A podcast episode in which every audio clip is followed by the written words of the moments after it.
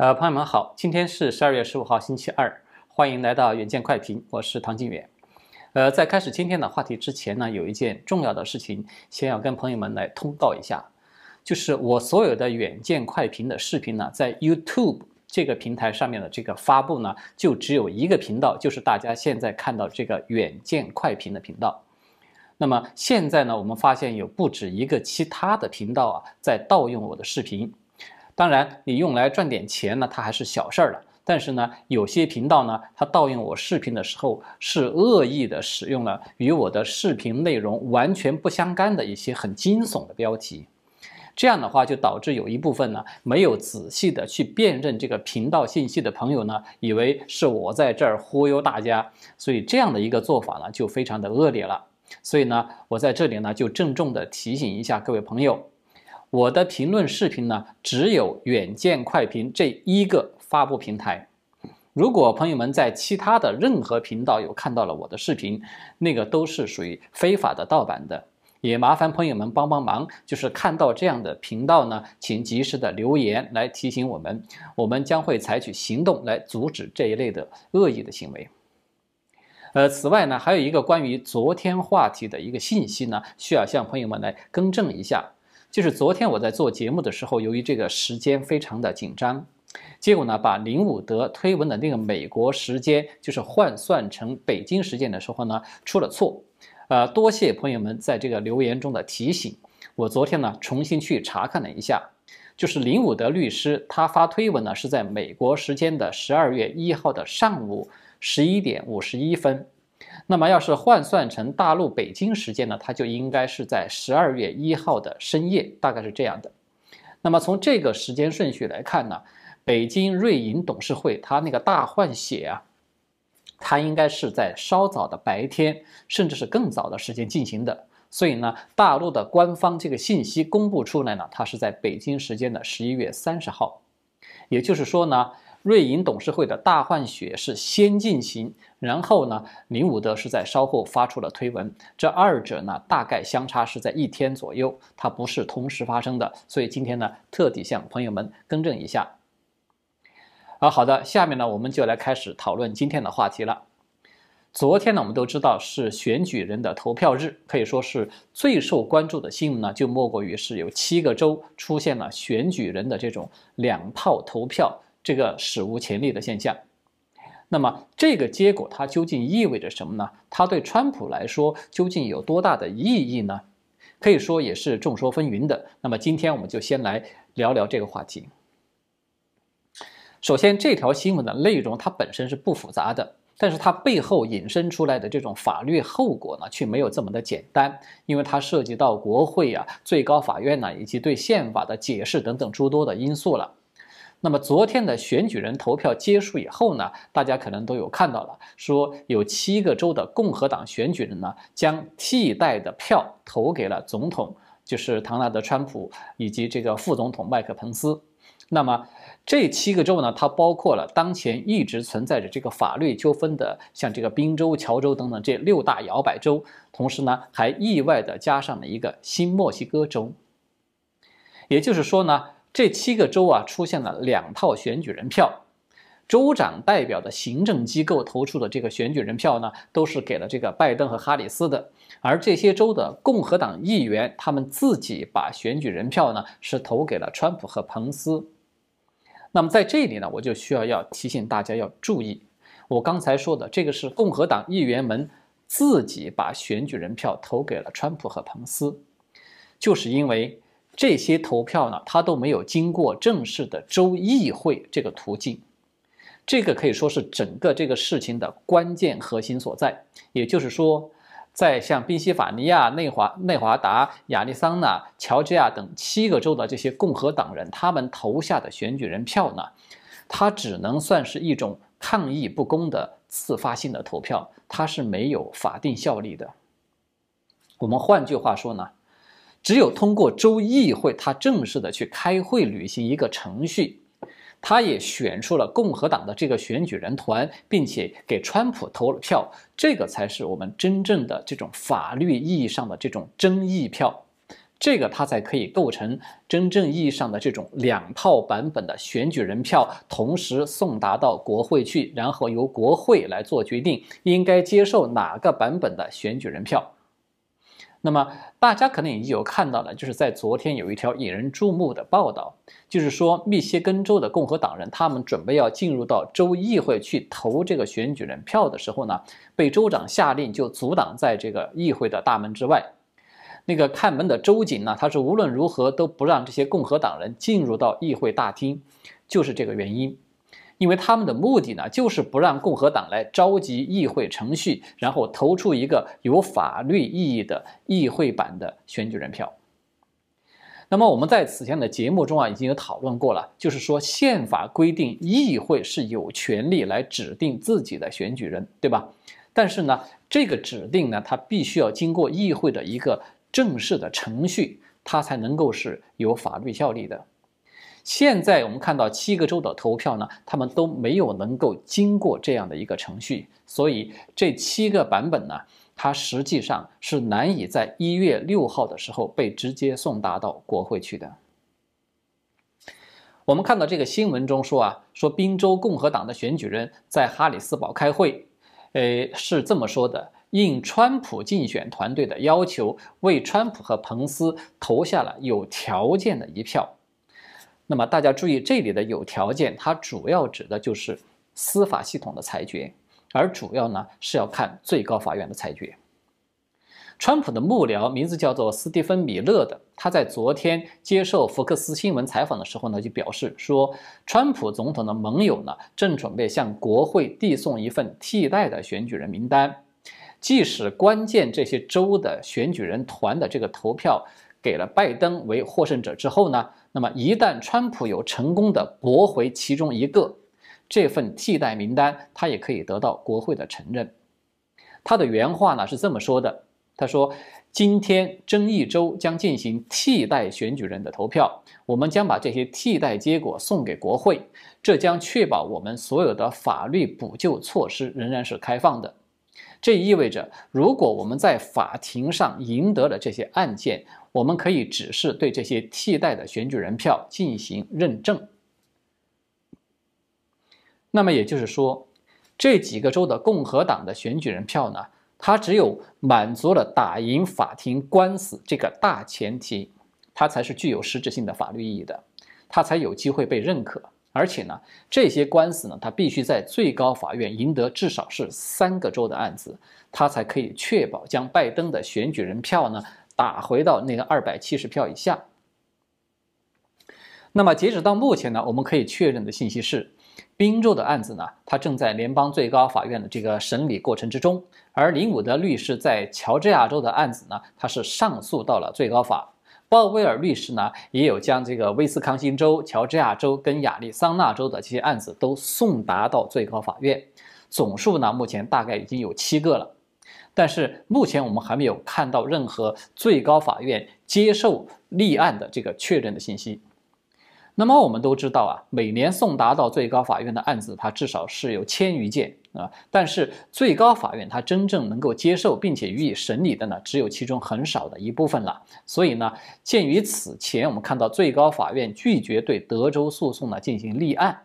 我们其实对最高法院是难以寄予厚望的。也就是说呢，川普当前的处境呢，他不太可能把重心放在通过州议会来夺回这个选举人票，这个可能性其实并不高。那么，是不是说川普的法律战就已经没有机会了呢？我们从理论上说，川普他依然存在着在一月六号的国会发起选举人挑战的这样的一个机会。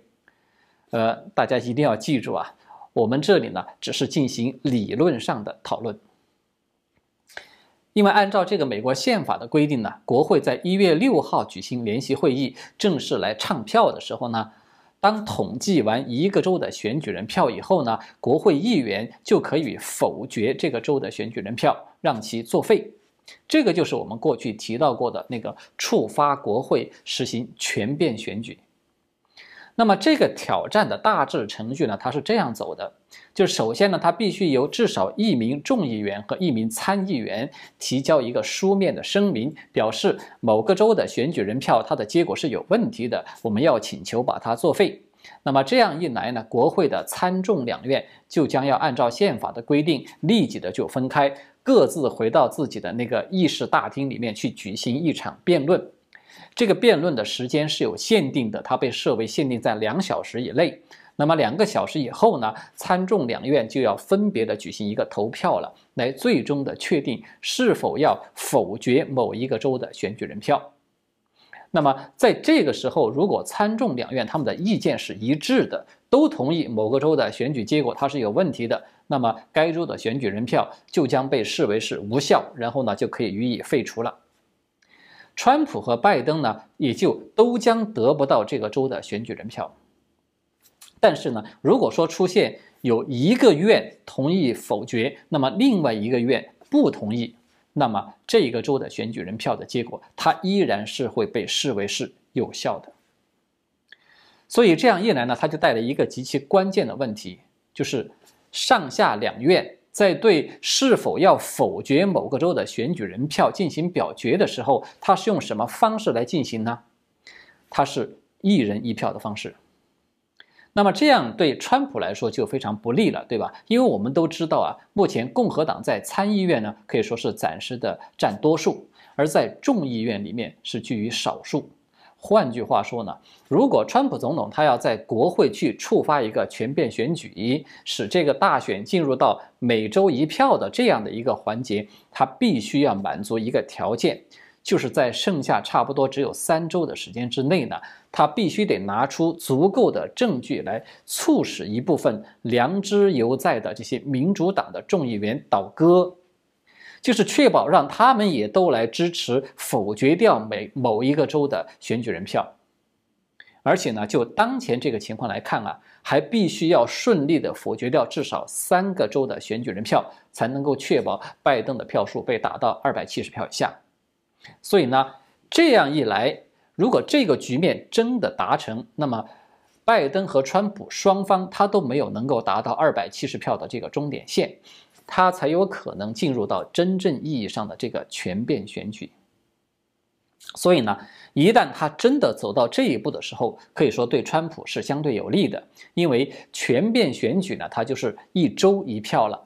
只要获得过半的票数，也就是二十六票者，就可以当选为总统。那么目前呢，全美五十个州呢，有二十六个州是掌控在共和党的手中的，他刚好达到了这种过半的票数。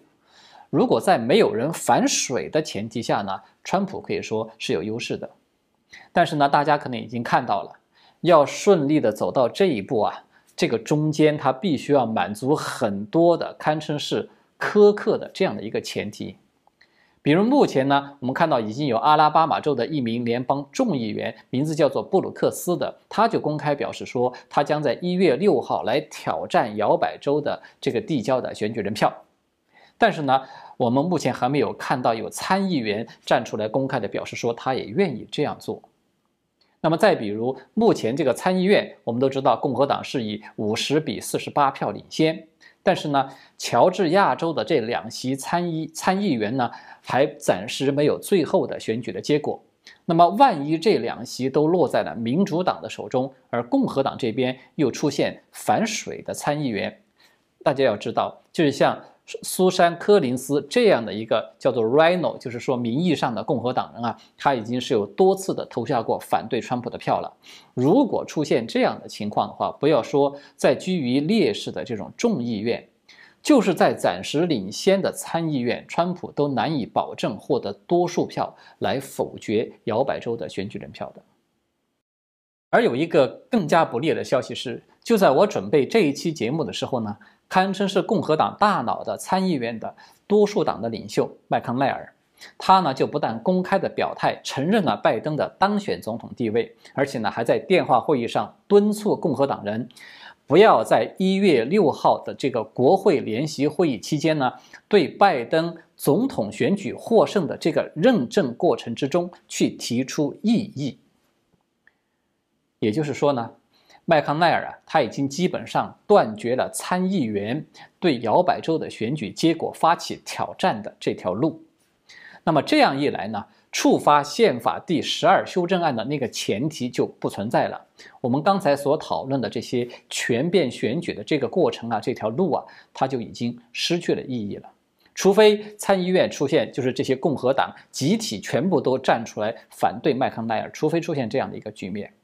所以呢，刚才我为什么提醒大家说，我们这只是进行理论上的讨论？其实原因就在这儿。当然了，如果说我们回头从单纯的这个司法裁决的角度去看呢，那么这个里面它还是存在着一些变数的，而且这种变数它是两方面都有的，就是既有可能对川普不利的呢，也有对川普有利的一些变数。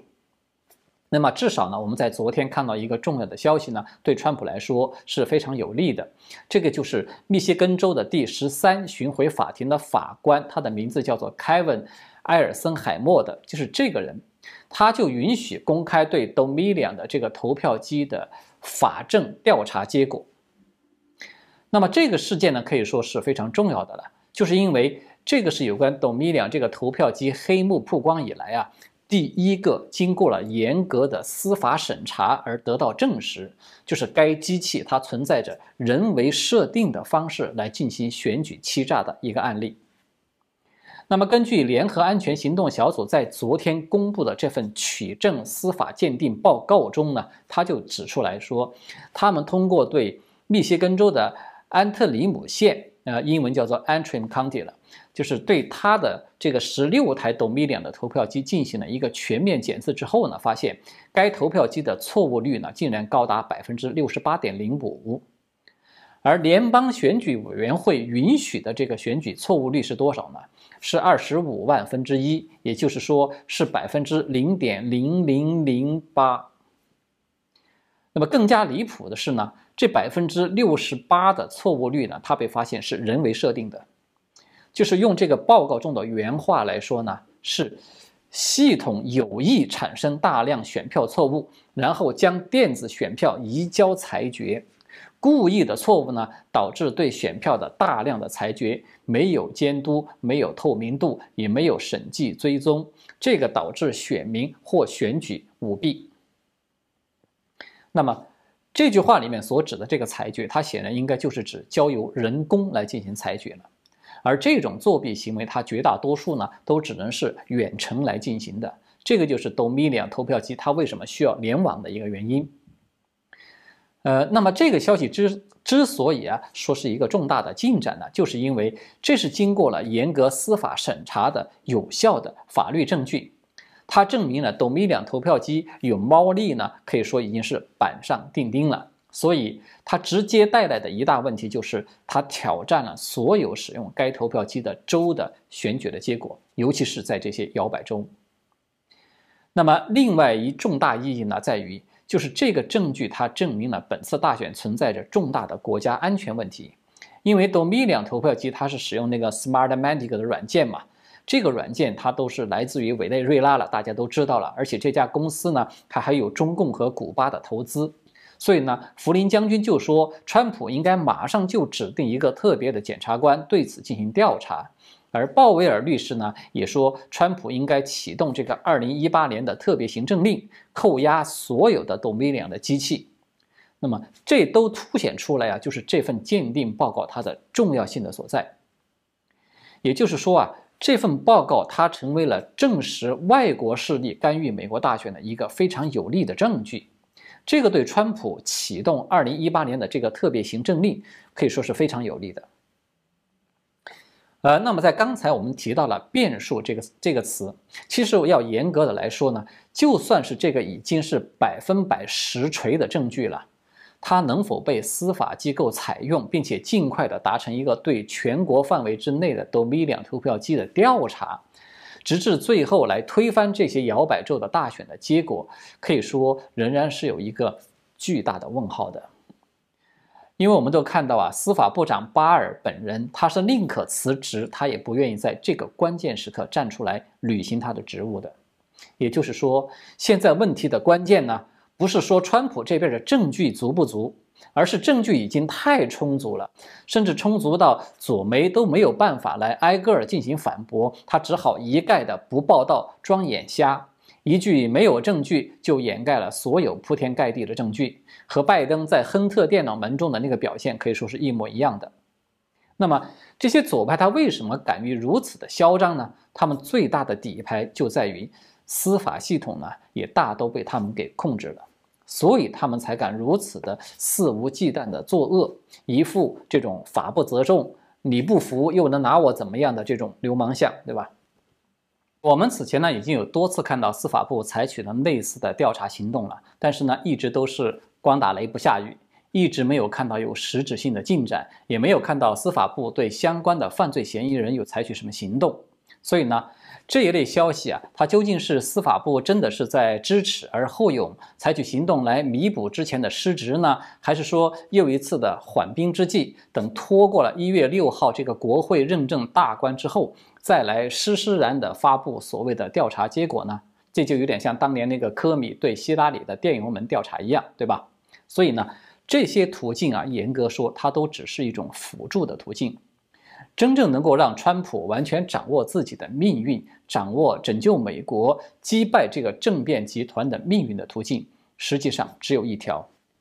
就是公布所有涉及企图颠覆美国制度与合法政府的这个叛国集团的证据，包括所有外国势力干涉操纵美国大选的这些证据，然后呢，启动二零一八年的那个特别行政令。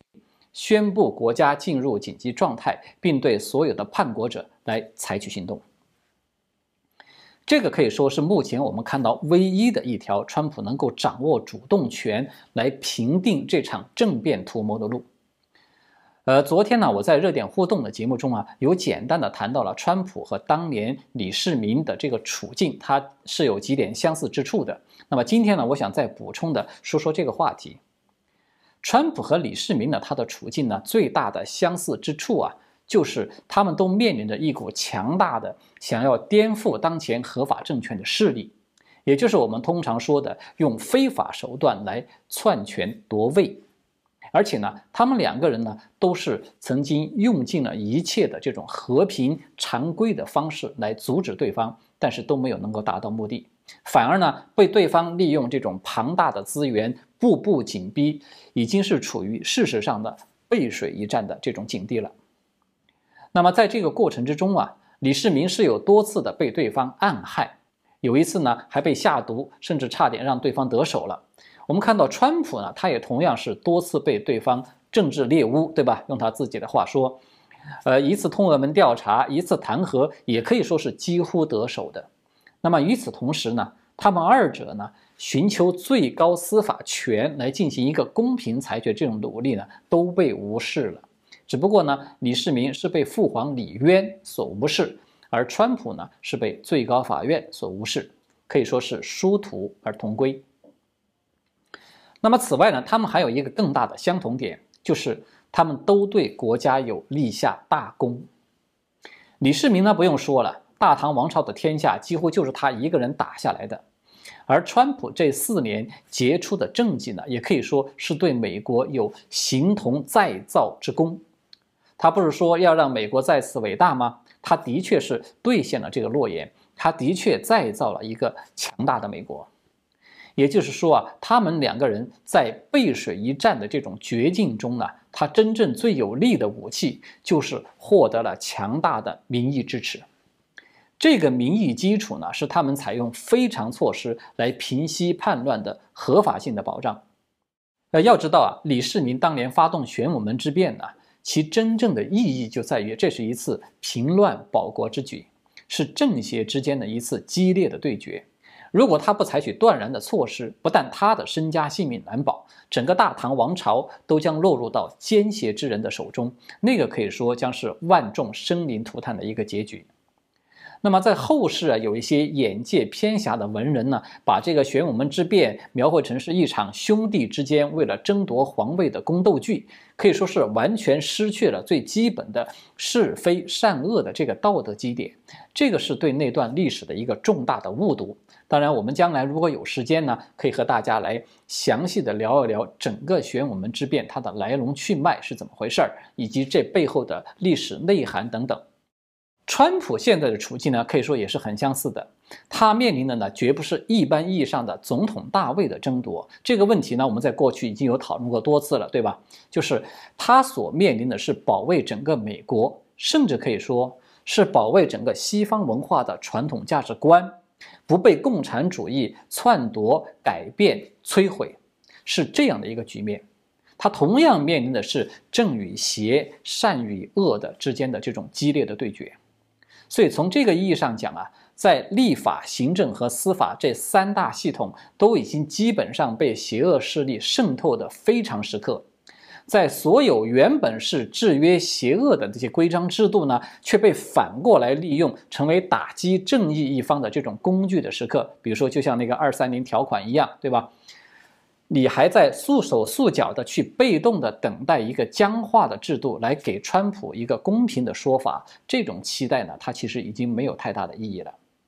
所以呢，这个法律战当然是可以继续打的，寻求国会这个全变选举的途径呢，也是可以尽力的去争取的。但是我们客观的说，这个对川普真正有意义的途径，就掌握在他自己的手中，而不在最高法院，也不在国会的手中。这个是我们看到当前川普以及整个美国最具实质意义的唯一的出路的所在。而在以后的节目中呢，我们会随时的跟进这个时局进展，和大家来比较详细的讨论一下川普他可能会通过什么样的非常措施来平定这场大乱。好的，谢谢大家，今天呢我们暂时就讨论到这里，我们明天再见。